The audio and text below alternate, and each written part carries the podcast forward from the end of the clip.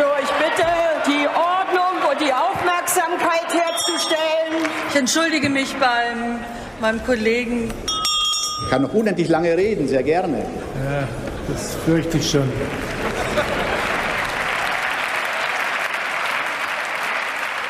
Schönen guten Tag, hier ist der Bundestalk, der Podcast aus dem Taz-Parlamentsbüro. Alle zwei Wochen sprechen wir hier in wechselnder Besetzung über Dinge, die wir für wichtig halten oder interessant finden oder über die wir uns aufregen. Heute soll es um Inflation gehen, um die Reaktion der Bundesregierung darauf, um notwendigen sozialen Ausgleich und um gesellschaftliche Spannungen, die sich aus dieser ganzen Entwicklung ergeben könnten. Und heute ist Mittwoch, der 25. Mai. Ich bin Sabine am Orde, innenpolitische Korrespondentin der Taz und mit mir sind hier im Studio Stefan Reinecke, äh, Parlamentsbüro zuständig für die SPD. Barbara Dribusch, Redakteurin für Soziales. Ja, und Ulrike Herrmann, Wirtschaftsredakteurin.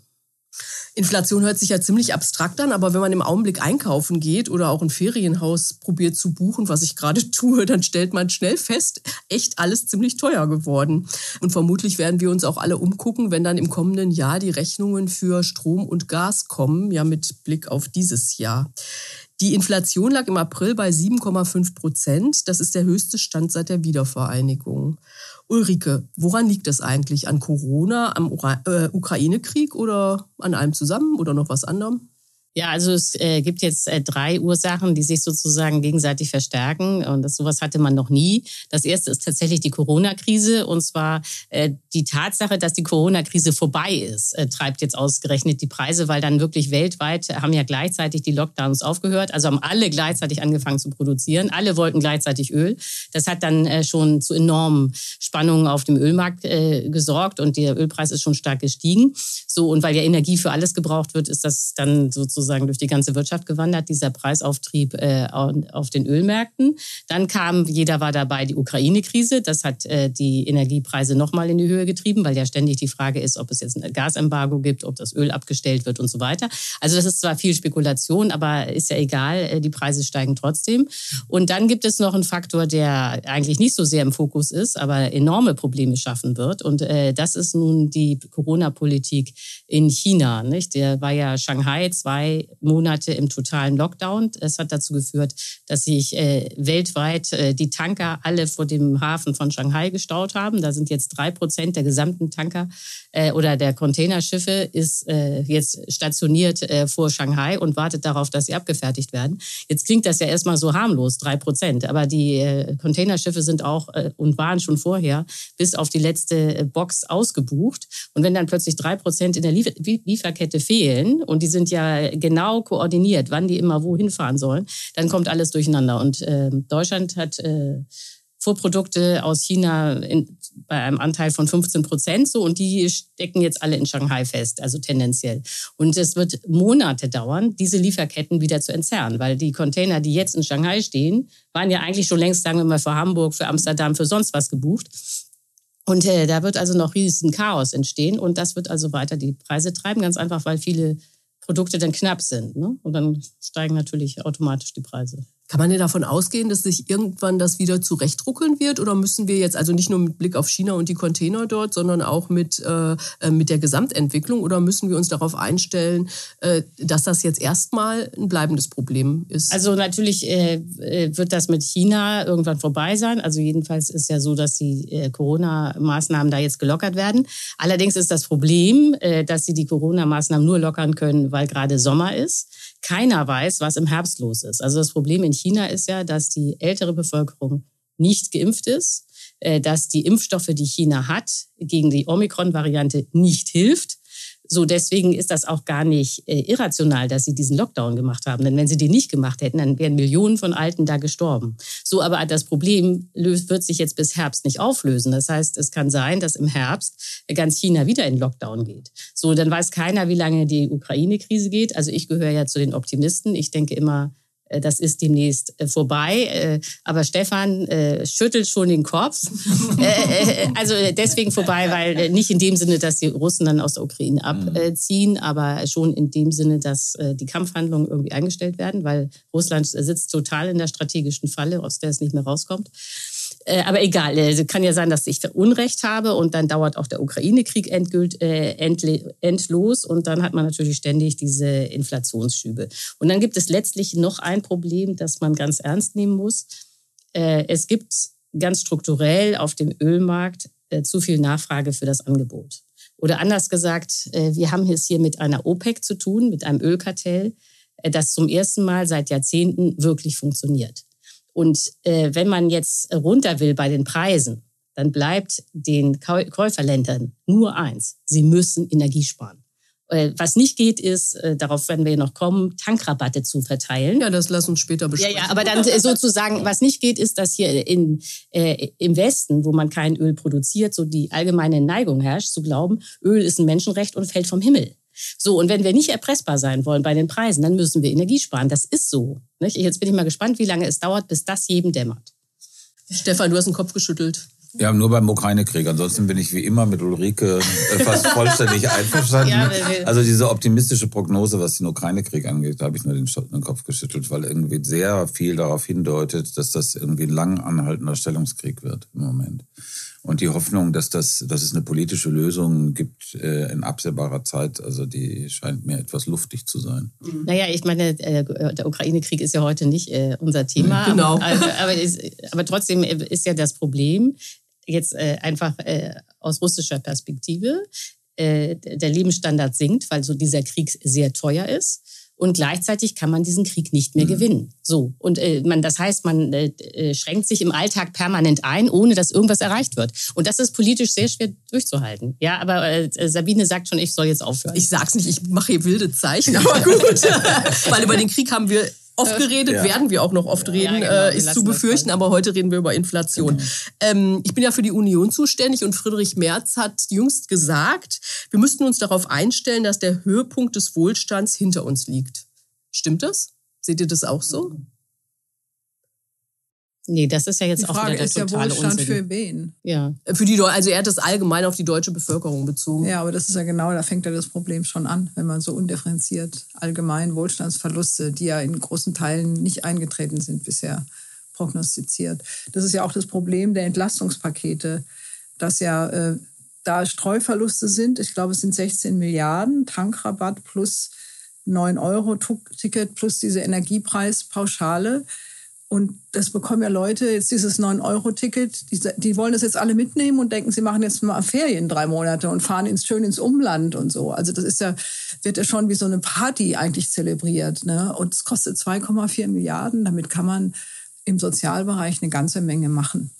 Wird also jetzt gemacht drei Monate lang, um da so ein bisschen äh, auch Wohlfühl ähm, zu verbreiten. Aber das löst natürlich in keinster Weise die Verteilungsprobleme, die jetzt. Ja, das, ähm, ich wollte eigentlich erst noch mal, die Frage war eher darauf, ähm, äh, sollte darauf abzielen, mhm. ähm, ob das sozusagen ein lang anhaltendes Problem bleiben wird. Zu, der, ähm, zu den ganzen Entlastungspaketen und der ganzen sozialen Ungerechtigkeit darin würde ich gerne also, später kommen. Wenn ich jetzt Ulrike richtig verstanden habe, äh, mit diesen drei Faktoren, ne? Dann spricht schon was dafür, also nicht für immer, aber doch für eine längere, zumindest unabsehbare Zeit, dass es so bleibt. Also weil es ja auf der einen Seite sozusagen die deutsche Exportindustrie, ja, die also für den Wohlstand hierzulande ja doch zentral, äh, ähm, zentralen Anteil hat. Äh, das ist in gewissermaßen über diese Lieferkettenprobleme irgendwie äh, zumindest ähm, prekär geworden. Und auf der anderen Seite, und das war die andere Seite dieses deutschen Modells, eben die billige fossile Energie. Und also an beiden Seiten äh, aus, aus Russland, oder jetzt nicht mal aus Russland, aber die wird sozusagen teurer. Das hast du ja beschrieben beim Öl. Ja. Und äh, das sind eben zwei Effekte. Ähm, das bringt Herrn Merz zu diesem scharfsinnigen Befund wahrscheinlich. Insofern ist das erstmal richtig. Du hast sozusagen diese billige Energie ist nicht mehr da und, und die deutsche Exportwirtschaft ist eingedingt der äh, Lieferketten-Schwierigkeiten irgendwie auch in, in, in Problemen. Insofern kannst du, spricht was dafür, dass es so, wie es in der Vergangenheit war, äh, jetzt in den nächsten paar Jahren nicht mehr sein wird, oder? Ja, also ich meine, ich, ich finde, man muss differenzieren. Also äh, die, es gibt diese Probleme bei der Energie und es gibt die Probleme bei den Lieferketten, aber bisher sagt niemand, äh, dass Deutschland auf eine Rezession zusteuert. Äh, das heißt, und solange es Wachstum gibt, ist es ja schon so, dass der Wohlstand größer wird. So, und deswegen hat Merz nicht recht. Sondern äh, was dahinter steht, ist genau das, was Barbara äh, gesagt hat. Äh, damit werden Verteilungskonflikte maskiert. Äh, die Reichen äh, profitieren nämlich durchaus äh, und die Ärmeren leiden. Und jetzt wird den Ärmeren erzählt, das muss so sein, denn leider haben wir ja jetzt hier weniger Wohlstand. Und das stimmt aber nicht. Sondern wir haben auf der einen Seite immer noch Wachstum, also ist jetzt nicht groß, ne? also es war viel stärker prognostiziert. Und auf der anderen Seite gibt es diese Inflation, die eben enorme Verteilungswirkung hat. Das, die erste Verteilungswirkung ist natürlich, wer nur Finanzvermögen hat, also Geldvermögen, der verliert jetzt, weil sein Geld wird weniger wert. Während diejenigen, die jetzt Häuser haben, Fabriken haben und so weiter, die leiden erstmal gar nicht, weil die hängen ja nicht äh, direkt an der Inflation oder können die Preise oft an die Kunden weitergeben. Und äh, dann ganz besonders aber äh, scharf stellt sich das Problem natürlich bei den Leuten, die schon jetzt alles ausgeben müssen, also bei den Armen, nicht? weil die haben gar keine Puffer und können das gar nicht kompensieren. So und äh, insofern hat, äh, wenn man jetzt äh, hat Merz nur recht, für die ärmere, den ärmeren Teil der Bevölkerung. Okay, darauf lass uns später nochmal kommen. Ulrike, du hast ähm, äh, vorhin gesagt, sowas, so eine Situation gab es noch nie. Also, nee, dass sich diese äh, Krisenkriege kumulieren quasi. Genau. Ähm, Stefan, vielleicht kannst du das mal so ein bisschen rückblickend einordnen, historisch einordnen. Ist das jetzt eine ganz besondere Situation oder ist das was, was es eigentlich historisch häufiger schon gegeben hat? Naja, also es gibt so, ähm, also die Angst vor Inflation ist so ein, so ein bundesrepublikanisches, eine bundesrepublikanische Besonderheit. Also äh, das ist fest, wenn man von sowas wie so einem kollektiven historischen Gedächtnis sprechen will dann äh, kann man feststellen, dass die Inflation da in, Deutschland einen sehr festen Platz hat, wegen dem von 1923, fast vor 100 Jahren. Das da war, ähm, ist, hat, hat faktisch eine Totalenteignung äh, oder fast eine Totalenteignung des deutschen Bürgertums stattgefunden über diese Hyperinflation. Äh, das war ein Effekt von Versailles. Die Details sind jetzt uninteressant. Ähm, und Fakt war aber einfach, dass die Leute, die Aktien hatten und Häuser hatten, die waren fein raus, die haben gewonnen und alle anderen hatten gar nichts mehr. Und das war ähm, also Stefan Zweig hat, glaube ich, damals äh, geschrieben, also nichts hat die deutsche Gesellschaft so für Hitler reif gemacht wie die Inflation. Und das hat sich sozusagen im kollektiven Gedächtnis abgespeichert als Inflation, Hitler, Krieg, Katastrophe.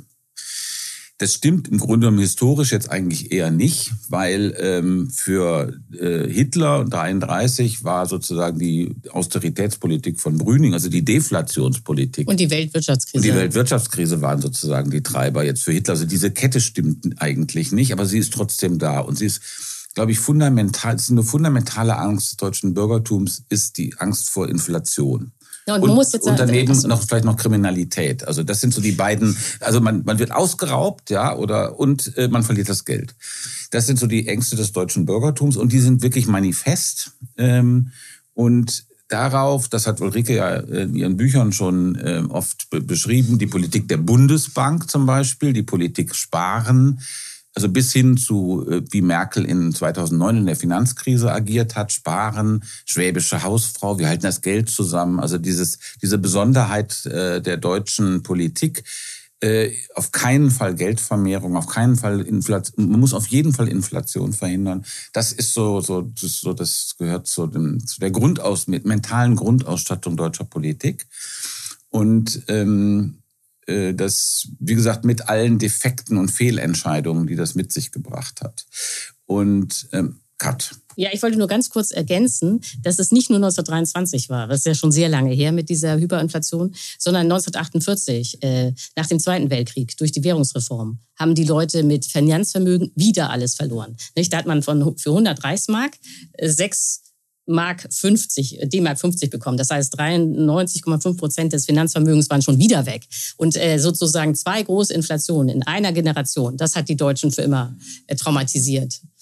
Ich wollte aber dazu mal noch zu bedenken geben, dass wir ein Problem nicht haben, was wir vor 20, 30 Jahren hatten, und das ist die Massenarbeitslosigkeit. Das stimmt. Und das ist ja, was ja ein Wunder ist, im Moment der Fachkräftemangel. Das ist ja noch gar nicht so richtig angekommen, dass wir uns diese ganzen Tarifrunden bald in ganz anderem Licht sehen werden, weil sich überhaupt niemand mehr findet, der eine mhm. bestimmte Arbeit macht. Und das finde ich, haben wir jetzt die Situation, dass aufgrund der Demografie, wir haben einerseits die Inflation, die bestimmte Ängste auch im Bürgertum weg. Zum Beispiel jetzt der Häuselbauer, der hat im Moment das Problem, dass die mhm. Baukosten so gestiegen sind und ein schöner Ökobau mit viel Holz leider gefährdet ist. Aber du hast eben nicht diese Existenzangst äh, um die Arbeitslosigkeit. Und das, das muss man schon sehen, weil das ja auch eine gewisse Sicherheit bieten könnte für eine politische Debatte. Ja, das stimmt. Ähm, vielleicht kommen wir mal zu ähm, äh, der Frage, was das für die Löhne bedeutet. Also wenn jetzt die Preise so steigen, dann ist ja, es gibt vor Tarifverhandlungen in diesem Jahr im Herbst große, ähm, äh, da, wird, da werden ja die Lohnforderungen entsprechend äh, sein. Die neue DGB-Chefin hat es ja auch schon gesagt äh, nach ihrer Wahl, also dass ordentlich was kommen muss, weil, äh, weil die Preise so gestiegen sind. Ähm, was heißt das für, für für die Tarifverhandlungen, Barbara? Naja, ich würde erst mal sagen, normalerweise ist es ja immer bei den Tarifverhandlungen Inflationsausgleich plus, plus Produktivitätsausgleich. Und wenn wir jetzt nur den Inflationsausgleich leisten würden, wenn man die Aprilrate nimmt, müsste man 7,5 Prozent als Endergebnis am Ende haben. Die Stahlindustrie hat 8 Prozent noch was gefordert. Bei der Metall ist es jetzt noch nicht ganz klar, was sie fordern. Ähm, und die Arbeitgeber werden natürlich auf ihre Kostensteigerungen durch Energiepreise verweisen und deswegen können sie nicht im Personalkostenanteil drauflegen. Andererseits, der Personalkostenanteil nimmt bei der Industrie, glaube ich, 60 Prozent in Anspruch. Also das ist auch nur ein kleiner Teil, wenn man da in die Höhe gehen würde. Also ich denke, dass das bei den Tarifverhandlungen ein ganz großes Thema sein wird und was da auch die Gewerkschaften da ordentlich eine Forderung stellen müssen. Wie sich das dann äußert, indem mir das verhandelt wird und ähm, der Streikbereitschaft, das ist natürlich eine andere Frage. Denn die Arbeitgeber werden auch argumentieren mit ihren gestiegenen Kosten. Mhm. mhm. Nee, ja, eben, die sie können ja nichts dafür, dass, sind, äh, dass äh, die Preise steigen. Äh, das sind Angebotsschocks, also von oder externe Schocks. Und man hat äh, äh einmal von den Seiten der Gewerkschaften einen fundamentalen Fehler gemacht, der äh, für alle Zeiten äh, die Gewerkschaften zerstört hat. Und das war 1973. Da gab es auch einen Ölpreisschock, genau das gleiche wie heute. Die Ölpreise sind äh, real um fünf Prozent, äh, fünfmal äh, angestellt, also fünfmal höher geworden. Und damals haben die äh, Gewerkschaften gedacht, ja, dann müssen eben die Löhne auch steigen. Und das konnten sie damals durchsetzen, weil es damals auch Vollbeschäftigung gab. Und dann haben die eben gestreikt, äh, bis sie dann äh, einen Lohnplus von ungefähr 10 bis 11 Prozent hatten. Und dann setzte sich diese Lohnpreisspirale in Gang, äh, die nicht mehr zu stoppen war und die dann dazu führte, dass die Bundesbank äh, äh, Stefan hat es schon erwähnt, komplett überreagiert hat und die Zinsen wahnsinnig hochgesetzt hat. Das hat aber dann zu dieser Massenarbeitslosigkeit geführt, von der wir nie wieder runterkamen nach ab 1975, was dann wiederum die Gewerkschaften entmachtet hat. In dem Moment, wo es Massenarbeitslosigkeit gibt, kann man praktisch keine Tarifverhandlungen mehr führen, weil ja immer die Angst der Belegschaften da ist, dass man wieder arbeitslos werden könnte. Und aus diesem fundamentalen Fehler haben die Gewerkschaften, glaube ich, gelernt, weil es ist nämlich auch bei Keynesianern, also auch bei linken Ökonomen, eindeutig analysiert, dass damals, also Klunker und solche Leute, das war ÖTV, die sich, ÖTV, ja. ÖTV, die sich daran mhm. noch erinnern können, einen fundamentalen Strategiefehler gemacht haben, den sie nie wiederholen dürfen. Das heißt, diesmal, glaube ich, wird es nicht so kommen, dass man dann sagt, ja, Inflation ist 7,4 Prozent, dann brauchen wir mindestens 10 Prozent oder auch nur 7,4 Prozent, sondern man wird drunter bleiben. Und ich glaube, dass ich bin äh, die Entlastungspakete der äh, Bundesregierung, die aus meiner Sicht auch total schwachsinnig sind, weil sie das Prinzip Gießkanne, nee, nee, aber das hängt zusammen, Gießkanne äh, bedienen, äh, diesen Sinn haben. Man, äh, man äh, sagt äh, den Arbeitnehmern durch das Prinzip Gießkanne, der Staat entlastet euch ja. Also müsst ihr nicht so hohe Löhne fordern. Das, das heißt, man, das ist sozusagen ein Versuch, die Gewerkschaften zu befrieden um sie davon abzuhalten, in die Lohnpreisspirale zu gehen. Aber was ist denn überhaupt dran an dieser Lohnpreisspirale? Ich habe kürzlich in der Talkshow kam das auch wieder, das Argument, wenn die Gewerkschaften zu viel fordern, besteht die Gefahr im Augenblick überhaupt? Nee, also bisher ist es so, dass die Gewerkschaften, weil sie ja 1973 im Hinterkopf haben, wie gesagt, das weiß jeder in der Gewerkschaft, dass das der schlimmste Fehler mhm. aller Zeiten war, ist es ja so, dass sie im Augenblick unter der Inflationsrate bleiben. Und auch das IFO-Institut, das ist ja neoliberal und immer auf der Seite der Arbeitgeber, selbst das IFO-Institut hat keine Angst vor der Lohnpreisspirale, sondern sagt, dass die Lohnabschlüsse wahrscheinlich in diesem Jahr bei 2,5 Prozent bleiben werden. Mhm. Ich muss aber da mal kurz was ja. ergänzen, weil es gibt natürlich Bereiche, wo es nicht so einfach ist, meiner Meinung nach. Und das ist die private Dienstleistung. Mhm. Wir haben zum Beispiel in der Altenpflege Lohnerhöhungen gehabt in den letzten ein, zwei Jahren und die sind recht erheblich gewesen. Das ist nicht mehr so die Hungerleider Branche, die Pflegebranche. Dadurch sind die Eigenanteile für die Pflegebedürftigen gestiegen. Und jetzt fragen sich alle, oh, jetzt müsste ja die Politik, jetzt müssten ja andere Steuergelder wieder das ausgleichen. Das heißt, die private Dienstleistung, wo du als Kunde das schon bezahlst, was da an Mindestlohn, jetzt im Oktober steigen die Mindestlöhne auf 12 Euro. Das wird in bestimmten Bereichen, natürlich werden die Preise steigen. Jetzt nicht nur beim Döner, der ja 6 Euro kostet, wie ich jetzt gehört habe. Ach, tatsächlich? Und irgendwo, ich weiß nicht wo, ich esse das im Moment nicht, aber ich habe gehört, äh, dass der 6 Euro jetzt kostet und so. Also da gibt es schon einen Zusammenhang in der privaten Dienstleistung zwischen einer Erhöhung der ja oft sehr schlechten Löhne und entsprechend höheren Preisen. Mhm. Aber das ist ein Segment. Mhm. Das ist ein Segment, ich glaube, es gibt eine Berechnung vom DIW über die Inflationsauswirkungen ähm, von 12 Euro Mindestlohn. Das sind ungefähr 0,3 bis 0,4 Prozent drauf auf die Inflation. Also es hat einen inflationären Effekt, aber der ist übersichtlich. Mhm. Insofern also es ist nicht so dramatisch. Ja, aber es kommt immer auf den Bereich drauf an. In der mhm. Pflege zum Beispiel, das ist ein relativ hermetischer Bereich. Und wenn du dann eben einen Eigenanteil hast und, das, und die Eigenanteile sind gestiegen, auch in erster Linie durch die gestiegenen Löhne, muss man sagen. Es ist jetzt nicht nur die Profitgier der Konzerne. Nee, das, du hast ja völlig recht. Ich meine, das ist, das ist natürlich so ein Tabuthema hier.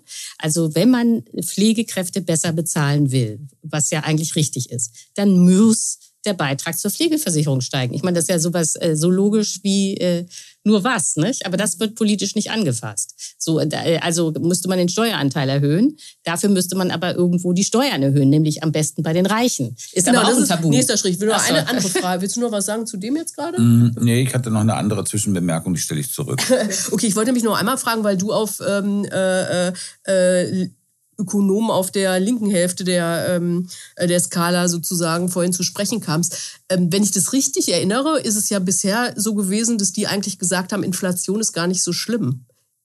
Ist ja, es so? Und ähm, äh, das, das Könnt ihr das, mir das mal erklären? Das war das, was ich sagen wollte. Ja, weil da, da, sehe ich, da sehe ich so einen etwas kritischen Punkt. Ich erinnere mich an ein Interview, was ich gemacht habe vor ein paar Monaten mit Adam Tooze, der ja, genau. wirklich ein äh, sehr eloquenter, viriler Geist ist, Wirtschaftshistoriker. Adam Tooze, ein äh, britisch-amerikanischer Wirtschaftshistoriker, eine Koryphäe.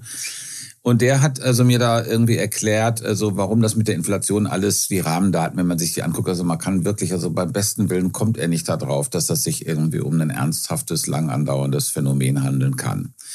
Und äh, das DIW, erinnere ich mich, auch letzten Herbst, November, hat auch noch gesagt, äh, also das sind jetzt einzelne Sachen, da kommt so ein bisschen was zusammen, aber das geht wieder weg. Und der Talk war also äh, Inflation, äh, ja, das ist, äh, es gibt Anzeichen, aber das bleibt nicht. Und meine Vermutung war, ähm, oder meine Vermutung ist so ein bisschen, ähm, dass die, dass die keynesianischen Ökonomen das nicht richtig wahrhaben wollten, dass das wirklich kommt und dass das wirklich ernst ist, weil die, die politische Anordnung, also ne, diskursive Anordnung ist natürlich, da gibt's immer irgendwie was, was ich, Jens Weidmann Sinn, also diese Neoklassiker, die sagen immer, Inflation ist ganz schlimm und deswegen müssen wir sparen. Und die Keynesianer sagen natürlich immer, das ist völlig, und zwar vollkommen zu Recht, das ist völlig unsinnig, ja, das ist diese deutsche psychopathologische Geschichte mit der Inflation, was, was ich vorhin versucht habe darzulegen. Und aber ich meiner Ansicht nach haben die Keynesianer zu lange gesagt, das ist nicht so schlimm, das geht wieder weg, werd nicht hysterisch, das, das, das, äh, kein Grund zur Aufregung. Und das scheint mir in so im Nachhinein so ein bisschen ein politischer Fehler gewesen zu sein. Nee, den Kopf. Ja, weil ich meine, du hast Tus ja äh, interviewt vor dem Ukraine-Krieg. Also äh, die, äh, in der Situation, in der du Tus interviewt hast, war seine Analyse richtig. Da hatten wir nur die Corona-Krise, die gerade vorbeigegangen war. Und dann gab es natürlich diese, äh, diese, äh, also das Problem, dass alle gleichzeitig angefangen haben zu produzieren und dann die Lieferketten überdehnt wurden und gleichzeitig das Öl knapp wurde. Aber das war alles. Und da haben natürlich die Keynesianer völlig zu Recht gesagt, okay, das ruckelt sich jetzt zurecht und dann äh, sinkt die Inflation auch wieder. Keiner konnte ahnen, dass es die Ukraine-Krise gibt und keiner hatte auf dem Schirm, das muss man jetzt aber mal sagen, hatte niemand auf dem Schirm, dass jetzt China ausfällt, weil die zwei Monate lang äh, Shanghai platt äh, machen. Das hatte doch auch keiner gedacht, dass die einfach eine 26 Millionen Metropole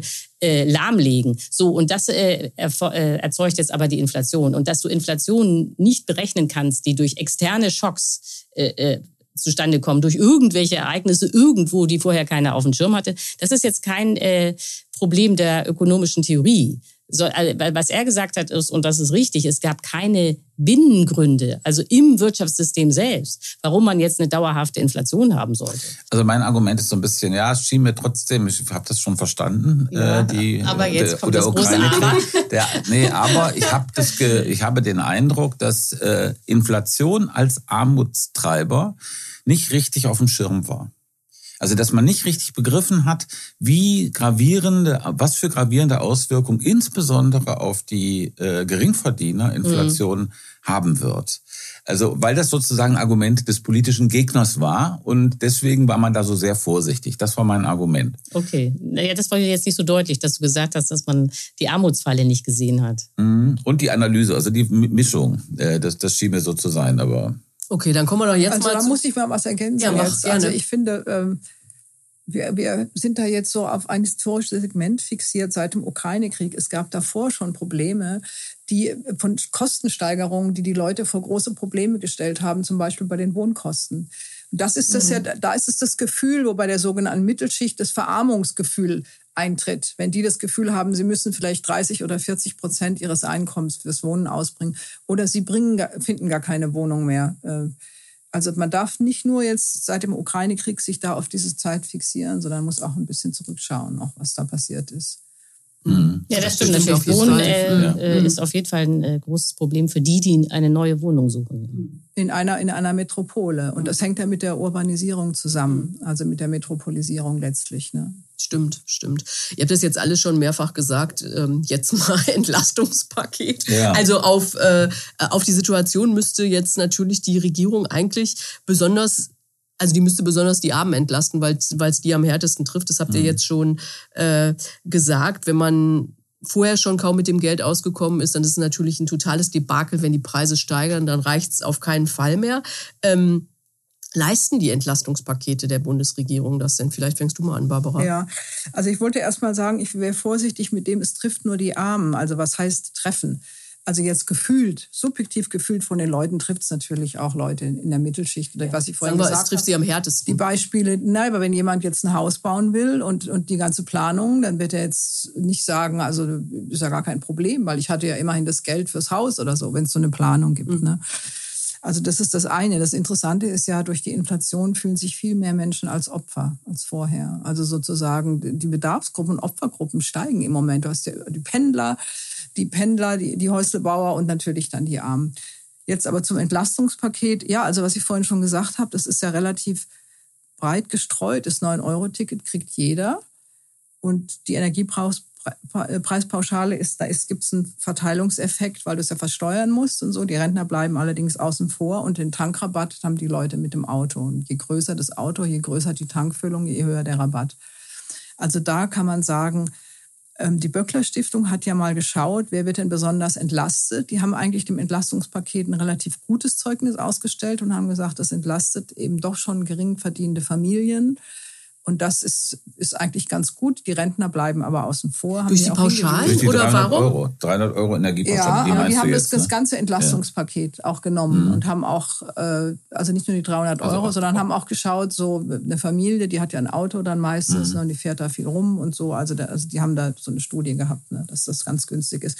Trotzdem denke ich, dass äh, so ein 9-Euro-Ticket für jeden für 2,4 Milliarden Euro nicht, nicht nötig ist, meiner Meinung nach. Und ein Tankrabatt für alle auch nicht, mhm. würde ich sagen. Nee, das sehe ich auch so. Also das, vor allem das 9-Euro-Ticket ist ja der helle Wahnsinn, weil jetzt die Leute da alle die Züge stürmen, dann wird es da knallvoll. Also der Effekt, den man sich auch hofft, nicht? Die Leute lernen den ÖPNV kennen und sind begeistert, wie schön es da ist. Der wird natürlich nicht eintreten, wenn alle feststellen, dass man sein Rad gar nicht mehr transportieren kann, genau. weil leider, leider alle ihren Rad äh, für 9 Euro transportieren wollen.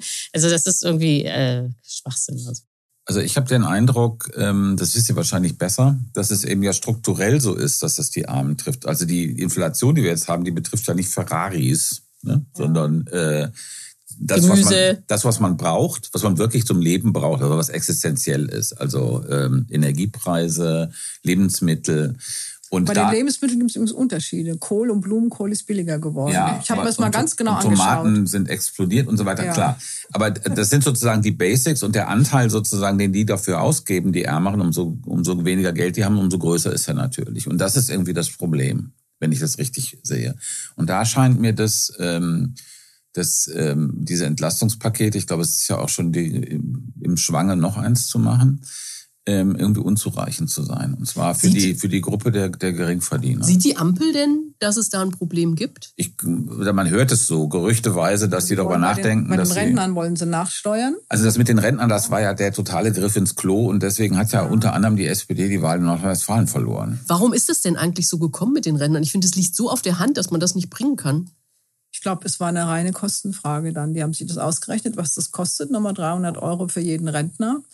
Und ähm, dann haben sie gedacht, sie können, weil die Rentenerhöhung aus statistischen Gründen relativ hoch ausführt, Genau. können sie das politisch ins äh, Feld führen als Argument. Ähm, Aber letztendlich war es, glaube ich, einfach eine Rechnung. Das war eine Rechnung und du hast natürlich diesen Effekt, das was du gerade gesagt hast mit dem Opfer. Also du hast sozusagen ne, Inflation, alle fühlen sich als Opfer. Ähm, den Effekt hast du jetzt natürlich. Das heißt, das haben alle Parteien äh, in, aus NRW erzählt. Ja, zu den Ständen sind die Rentner gekommen und haben gesagt, so geht's ja gar nicht. Was macht ihr da? Und euch wähle ich nicht. Und die CDU hat das, äh, äh, hat das genutzt in NRW. Also die Der haben das, CDU ich war auf diversen das Wahlveranstaltungen, die haben das immer gesagt. Die, dass die Rentner nicht dabei sind, das würde gar nicht gehen. Hm. Genau. Und äh, also die FDP hat sich das irgendwie auf allen in allen Fußgängerzonen in NRW anhören müssen und die SPD auch. Die Grünen Ja, tangiert das nicht so richtig, glaube ich. Aber da kommt man ja schon auf so einen Punkt, wenn ich da mal einhaken darf, dass die das ganze Narrativ der staatlichen Entlastung ja sehr fragwürdig ist. Man entlastet ja um Steuermitteln, die dann irgendjemand ja auch wieder bezahlt oder an anderer Stelle auch bezahlen muss.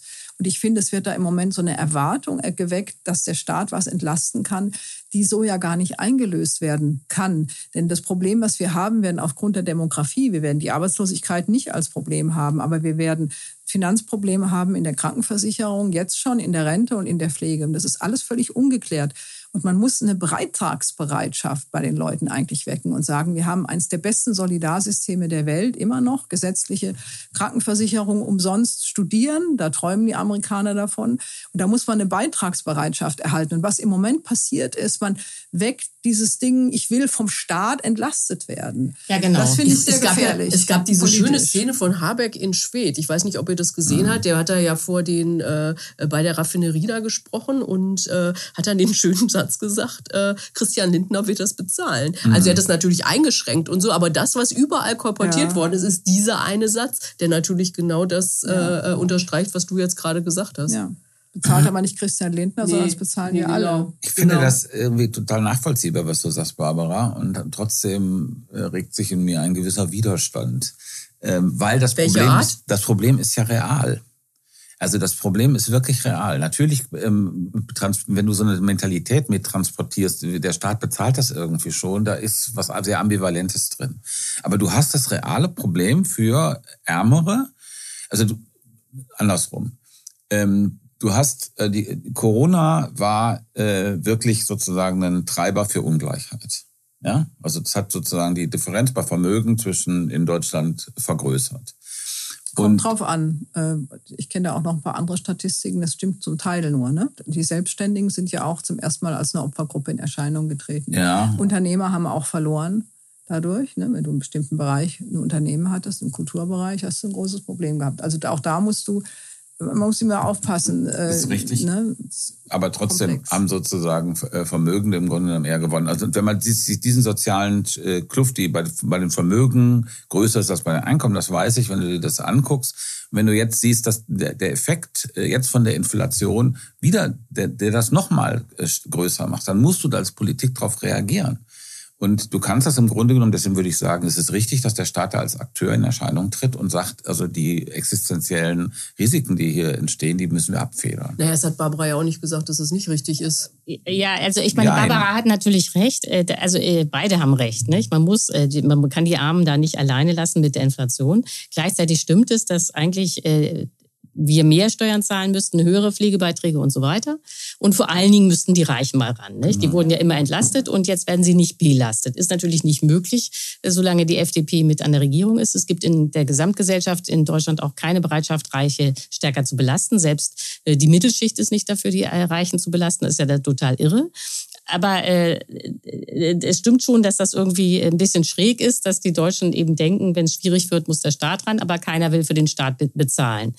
Äh, jetzt gibt es aber natürlich noch ein Argument, äh, das auch immer ins Feld geführt wird und das nicht ganz falsch ist, nämlich dass der Staat ja durch die Inflation tatsächlich mehr Steuern einnimmt. Also beispielsweise dadurch, dass die Ölpreise steigen, äh, nimmt man natürlich automatisch als Staat auch mehr Mehrwertsteuer auf äh, Benzin ein. So und äh, das wurde dann ja auch schon ausgerechnet und dann gesagt, ja, also das müssen wir den Bürgern irgendwie wieder zurückgeben. Das äh, kann ja jetzt nicht sein, äh, dass der Staat da der Profiteur ist. Wobei man natürlich da auch aufpassen muss, dass man nicht schnell in Milchmädchenrechnungen landet, weil natürlich die Beamten nicht, wollen jetzt auch mehr verdienen, weil ja wegen Inflation alles teurer wird. Das heißt, der Staat hat von dieser Inflation letztlich nur begrenzt was, aber dass man natürlich das, was man zusätzlich tatsächlich einnimmt, dann zurückgibt, ist schon richtig. Nicht? Aber Und wäre denn zum Beispiel eine Senkung der Mehrwertsteuer auf äh, auf ja. Lebensmittel zum Beispiel mhm. oder auf, auf Sachen, die jetzt nicht auf den Ferrari, der vorhin angeführt wurde, sondern auf, auf Sachen, die man wirklich fürs alltägliche Leben braucht. Wäre das eine sinnvolle also, Maßnahme? Also, also ich wäre dagegen, weil das wäre wieder Gießkanne. Das bringt äh, das wäre äh, Milliarden Einnahme aus. Ja, das kostet Staat. sehr Milliarden. viel. Und dann, äh, also um es jetzt mal ein bisschen polemisch pointiert zu sagen, der Millionär profitiert dann auch, weil äh, die Lebensmittel billiger werden. Das ist einfach Quatsch. Also man muss weg von dieser äh, Gießkannenmentalität. Also statt immer Milliarden da äh, zu, äh, zu verschwenden, dass, äh, dafür, dass alle dann ein paar Cent sparen, müsste man genau dieses Geld dahin schicken, wo es gebraucht wird. Also okay. zu den Armen. Dann lass Aber da sind wir ja genau bei dem, darf ich da einhaken? Aber klar. Das, das sind wir ja genau bei der Frage, wer, wer sollte eigentlich wie entlastet werden? Und wo, wo ist eigentlich die Notlage? Mhm. Ich bin immer der Meinung, dass man akute Notlagen vermeiden sollte. Und eine Notlage, also wo ist die Schwelle der Notlage? Ich bin zum Beispiel der Meinung, dass man bei Hartz-IV-Empfängern die Stromkosten auch pauschal bezahlen sollte. Bisher müssen die es mhm. aus dem Regelsatz bezahlen. Die Heizkosten werden übernommen, das ist ein großer Vorteil jetzt, aber die Stromkosten pauschal bezahlt. Ich finde richtig, dass ein Moratorium für Gas- und Stromsperren geben sollte, was ja auch, glaube ich, die Union jetzt sogar fordert dass eben arme Haushalte nicht aufgrund der Lage jetzt, weil sie die Strom das nicht mehr bezahlen können, da eine Stromsperre kriegen. Also solche, auf solche Notlagen ähm, muss man schauen. Ich hatte jetzt letztens, nachdem mir Leute, ich kenne Leute, die zur Tafel gehen regelmäßig, dort ähm, ist das Angebot schlechter geworden, weil die Supermärkte jetzt ja nach dem Warenwirtschaftssystem arbeiten, schon länger nach diesen Algorithmen und einfach nicht mehr so viel übrig haben. Die Tafel lebt ja von übrig geblieben. Aber es steigen die die Zahl derjenigen, die es in Anspruch nehmen. Jetzt kommen noch die Flüchtlinge aus der Ukraine. Also kann man da irgendwie unterstützen, denn das ist inzwischen äh, ja tatsächlich so, ein, so eine Quelle geworden zur Unterstützung. Also sowas jetzt nur so als Beispiel. Also ich finde, man muss einen Blick auf die, auf die Notlagen haben und dann kommt man auch von dieser Gießkannendenke weg. Was wäre denn da, ich meine, du hast jetzt schon ein paar Sachen gesagt, aber darüber hinaus gibt es noch Punkte, wenn es jetzt ein neues Entlastungspaket geben soll, was da eigentlich sinnvolle Maßnahmen werden? Du hast schon welche gesagt, Barbara. Wie seht ihr das? Ja, also ich, äh, äh, man muss vor allem was für arme Rentner tun, auch nicht für alle Rentner. Es ist auch nicht so, dass genau. jeder Rentner äh, am Hungertuch ja, nagt. Also da muss man ja. auch aufpassen. Aber äh, und ich denke, ja. dass man auch bei den bei der Bemessung der Hartz-IV-Regelsätze den Inflationsfaktor zeitnäher einbinden muss. Mhm. Das macht man zuerst rückblickend. Das heißt, wenn da vor anderthalb Jahren mal eine Inflation war, dann merkst du es erst im Regel. Das könnte man vielleicht zeitnäher machen, dass man sagt, man schaut jedes Quartal oder alle halbe Jahre drauf und dann Mhm. Also es ist äh, ganz bestimmt völlig richtig, was du sagst, äh, Barbara, was Hartz-IV-Empfänger angeht, wie man, dass man das zeitnah regeln muss, weil das akut ist. Ähm, und es gibt natürlich ähm, also Geringverdiener, ne, also prekär Beschäftigte, die wirklich auch äh, an, einer, an einer Grenze sind. Mhm, genau. Und ähm, bei den Rentnern sehe ich auch so, also es, das war ein politischer totaler Fehler, die Rentner auszulassen. Also und es ist auch nicht wirklich begründbar, auch nicht durch diese Rentenerhöhung. Und da muss man, die sind auch eine Gruppe, die man unbedingt stützen muss, glaube ich. Wie man das jetzt irgendwie mit dem, mit der Rentenhöhe macht, also das übersteigt meine politische Fantasie, dass man das gerecht irgendwie so gerecht macht, dass wirklich nur die Rentner das bekommen, die es brauchen. Ähm, und für Geringverdiener Dito. Also die Instrumente, den Instrumentenkasten habe ich nicht da, aber ich denke, wenn man jetzt äh, über die Ampel redet, was die dann im Herbst machen werden, welche Richtung das haben muss, welche Gruppen da im Fokus gerückt werden müssen, dann sind das diese beiden. Was ist denn äh, mit den Maßnahmen, die die Ampel vorhatte in dem Bereich äh, Kindergrundsicherung? Äh, ähm, aus Hartz IV wird Bürgergeld und vielleicht wird es auch ein bisschen mehr. Im Zuge dieser ganzen ähm, äh, Milliarden, die da jetzt irgendwie sozusagen ausgegeben werden, dann kommt noch dieses Sondervermögen der Bund, für die Bundeswehr. Sondertopf, aber trotzdem ähm, Weiß man gehen, nicht, ob das kommt. gehen die jetzt über die Wupper sozusagen, diese Maßnahmen, weil sie einfach nicht mehr finanzierbar sind? Naja, bei der Kindergrundsicherung hat, hat man ja 20 Euro jetzt auf, äh, pro Monat pro Kind draufgeschlagen bei den ähm, SGB-II-Empfängern. Ansonsten gibt es ja diese Einmalzahlung, aber darüber reden wir nicht. Ich denke, dass der Spielraum für eine Erhöhung der Regelsätze tatsächlich gering ist und natürlich jetzt auch schrumpft dadurch. Mhm. Auf mhm. jeden Fall. Also, und man, die Leute sind ja nicht doof. Das reicht ja nicht, dass man Hartz IV einfach in Bürgergeld umbenennt. Äh, man wird ja auch die Sanktionen wieder einführen. Das ist ja jetzt auch schon festgelegt, dass die wieder kommen werden. Also das wird ein großes Problem. Die Corona, die, die wegen Corona ausgesetzt waren? Ja, die 30 Prozent, ja. nee, die jetzt aufgesetzt die jetzt wurden. 30 Prozent mhm. kannst du ja nicht mehr wegen Pflichtverletzungen äh, ja. gekürzt werden. Aber das steht im Gesetz jetzt schon drin, dass es wiederkommen soll, wenn es Bürgergeld kommt. Interessanterweise. Die FDP wahrscheinlich darauf geachtet. Ne? Mhm. Dass klar ist, dass das jetzt nur ein Jahr lang so eine Art Großversuch ist. Ne? Aber das Geld, was man hat, also eine Regelsatzerhöhung kostet immer sehr viel Geld. Und das ist ja doch eine ganze Menge. Ne? Das, das schrumpft natürlich alles jetzt, auch durch die Maßnahmen, die entsprechenden Schulden, die entstehen. Ich glaube, dass es äh, auch noch einen anderen Effekt geben wird, also äh, so einen psychologischen Effekt. Also das hatte äh, Barbara ja schon erwähnt, dass wir auf einen gnadenlosen Arbeitskräftemangel zusteuern, weil eben die Babyboomer in die Rente gehen und nicht so viele Jugendliche nachwachsen. So, und wenn es dann sehr viele Arbeitsplätze gibt, dann wird irgendwie die Frage auftauchen in der Bevölkerung, warum arbeiten eigentlich diese Hartz-IV-Empfänger nicht? Mhm. Denn die sind ja von der Definition her erwerbsfähig. Äh, die sind ja nicht äh, in der äh, ehemaligen Sozialhilfe, äh, sondern sind offiziell erwerbsfähig. Und das heißt, äh, die Bereitschaft, Leute, die offiziell erwerbsfähig sind, auszustatten mit äh, hohen Leistungssätzen, das wird gar nicht mehr stattfinden. Natürlich, das ist was anderes bei den Kindern. Ich glaube, deswegen gibt es auch diese ganze Debatte um die Kindergrundsicherung, weil das ist ja völlig klar, dass ein Kind nicht arbeiten kann. Aber warum die Eltern zu Hause sitzen, das, diese Frage wird sie verschärft stellen. und da wird dann die Nummer, ja, meine Schulter ist kaputt, wird nicht mehr laufen, weil dann wird man sagen, ja, dann machst du etwas, was du auch mit einer kaputten Schulter machen kannst. Also die äh, also ich will das, ähm, ich will gar nicht sagen, dass die äh, Hartz-IV-Empfänger nicht äh, tatsächlich krank sind. Nur diese Debatte wird losgehen. Also das Gegenteil eigentlich der Sanktionsfreiheitsdebatte, die wir im ja, Moment genau. haben. Ja, genau. Ja, das, das wird kippen. Mhm. So und äh, ähm, ja, und jetzt wollte ich, äh, ich weiß nicht, du hattest ja auch noch nach dem Wehretat, äh, nach dieser äh, Sondervermögen Bundeswehr. Ja, das ist jetzt äh, eine völlig andere Nummer, weil das ist, wird einfach ja über Schulden gemacht, einmalig. Ähm, das Geld äh, kann man aufbringen. Die Frage ist, ob man die Mehrheiten im Bundestag zusammenbringt. Ja, ja. Aber das ist ja eine rein taktische Frage, die wir jetzt hier nicht besprechen.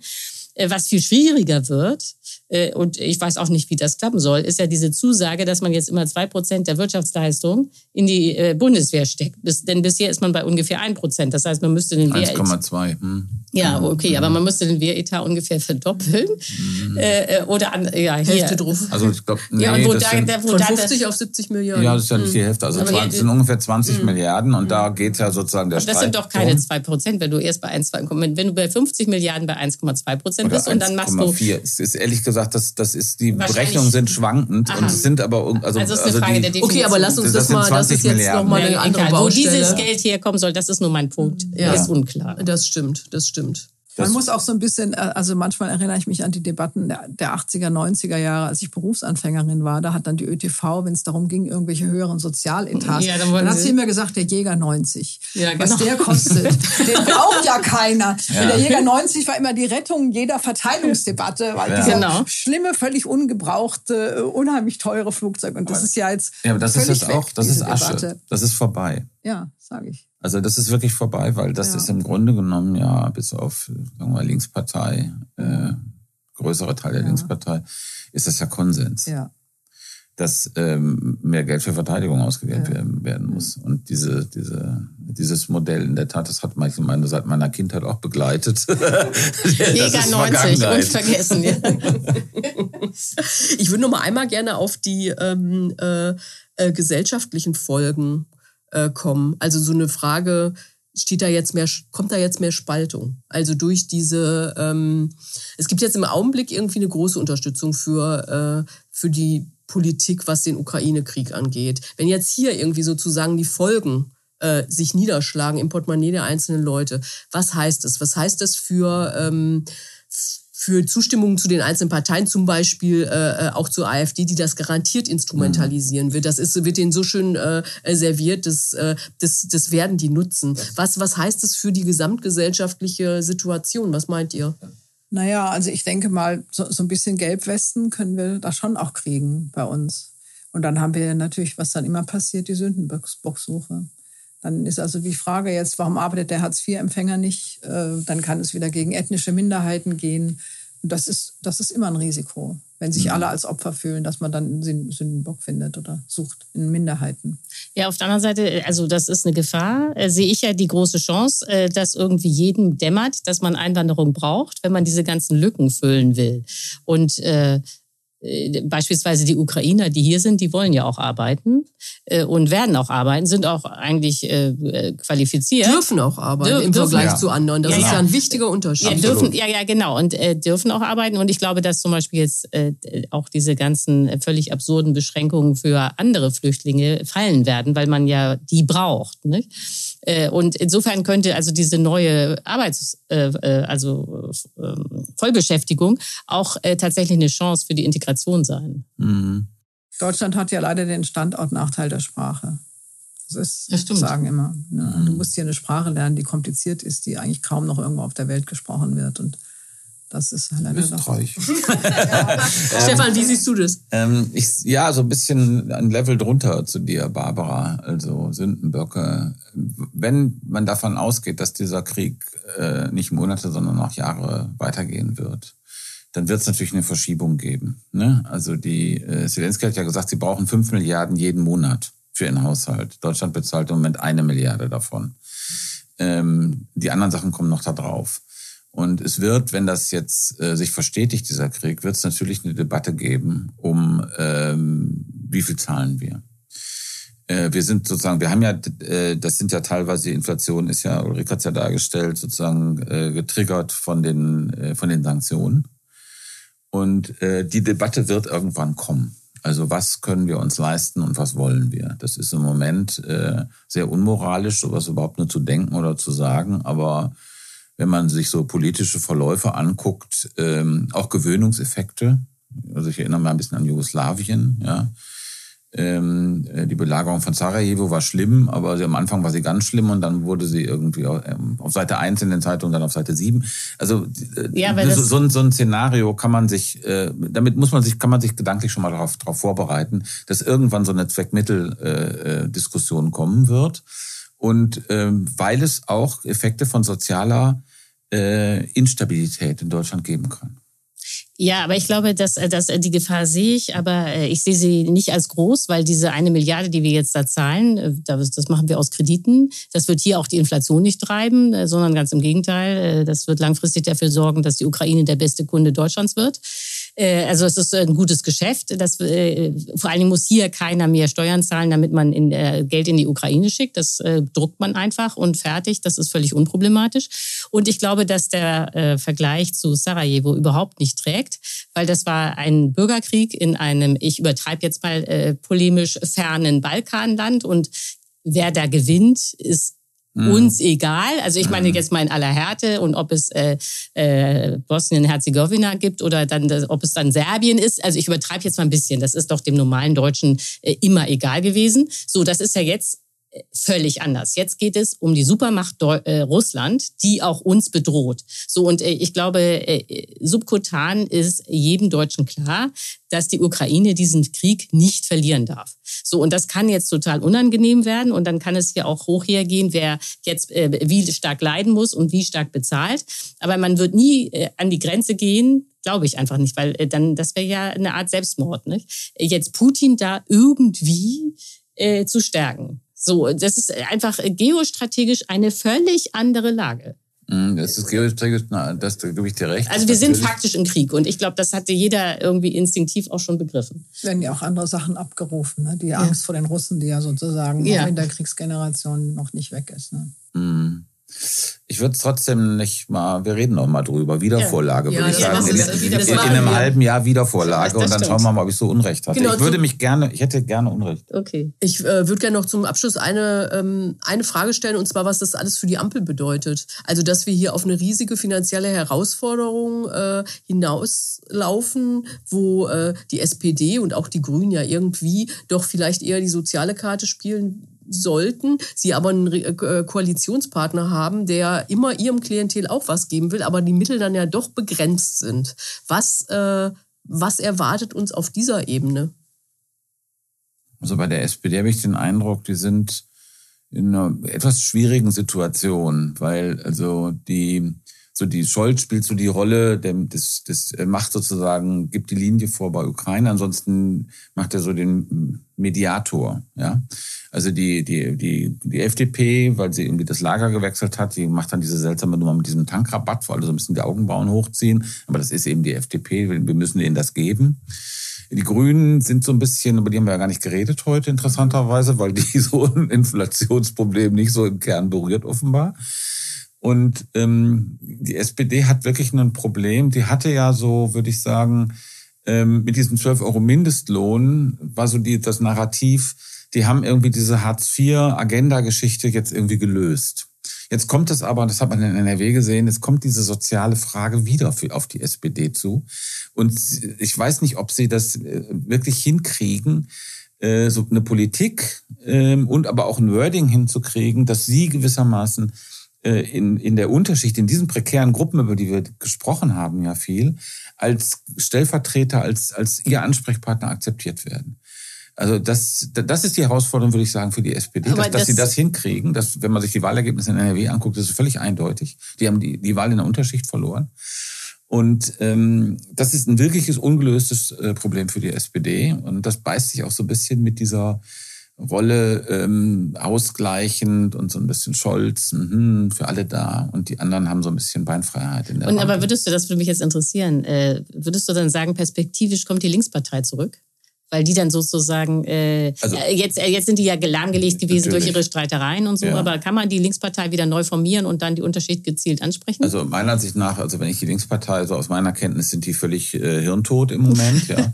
Aber äh, andererseits, weil ich mich immer mit meinen politischen Prognosen vertan habe im letzten Jahr, ist wahrscheinlich sogar das möglich. Aber das ist eigentlich jetzt ein super Schlusswort, weil wir nämlich ähm, die nächste oder übernächste Folge, ich weiß es jetzt nicht mehr genau, wahrscheinlich zur Linkspartei machen werden, weil ja der äh, Parteitag. Bundesparteitag ansteht, Ja. die Spitze neu gewählt wird und so. Das haben wir nämlich in unserer weisen Planung schon, äh, schon überlegt. Und deshalb komme ich jetzt hier mal, spreche ich jetzt hier noch einen kleinen Abspann ein und dann machen wir hier Schluss für heute. Ähm, wir freuen uns wie immer über Rückmeldungen per Mail an bundestalk.taz.de und natürlich auch über finanzielle Unterstützung, wie das immer so ist. Äh, das funktioniert über Taz zahlig. Ähm, dazu findet ihr alles auf taz.de. Ein Dank geht noch an Anne Fromm, die äh, diesen Podcast redaktionell begleitet und an Nikolai Kühling, der das alles technisch umsetzt. Und natürlich auch an alle, die da draußen zugehört haben und an euch drei hier für die Diskussion. Danke, Sabine. Vielen Dank. Wenn ihr wollt, hören wir uns in zwei Wochen wieder und bis dahin, tschüss. ja, tschüss. Ciao. Ciao. So, wir sind damit am Schluss unserer heutigen Tagesordnung. Die Sitzung ist geschlossen.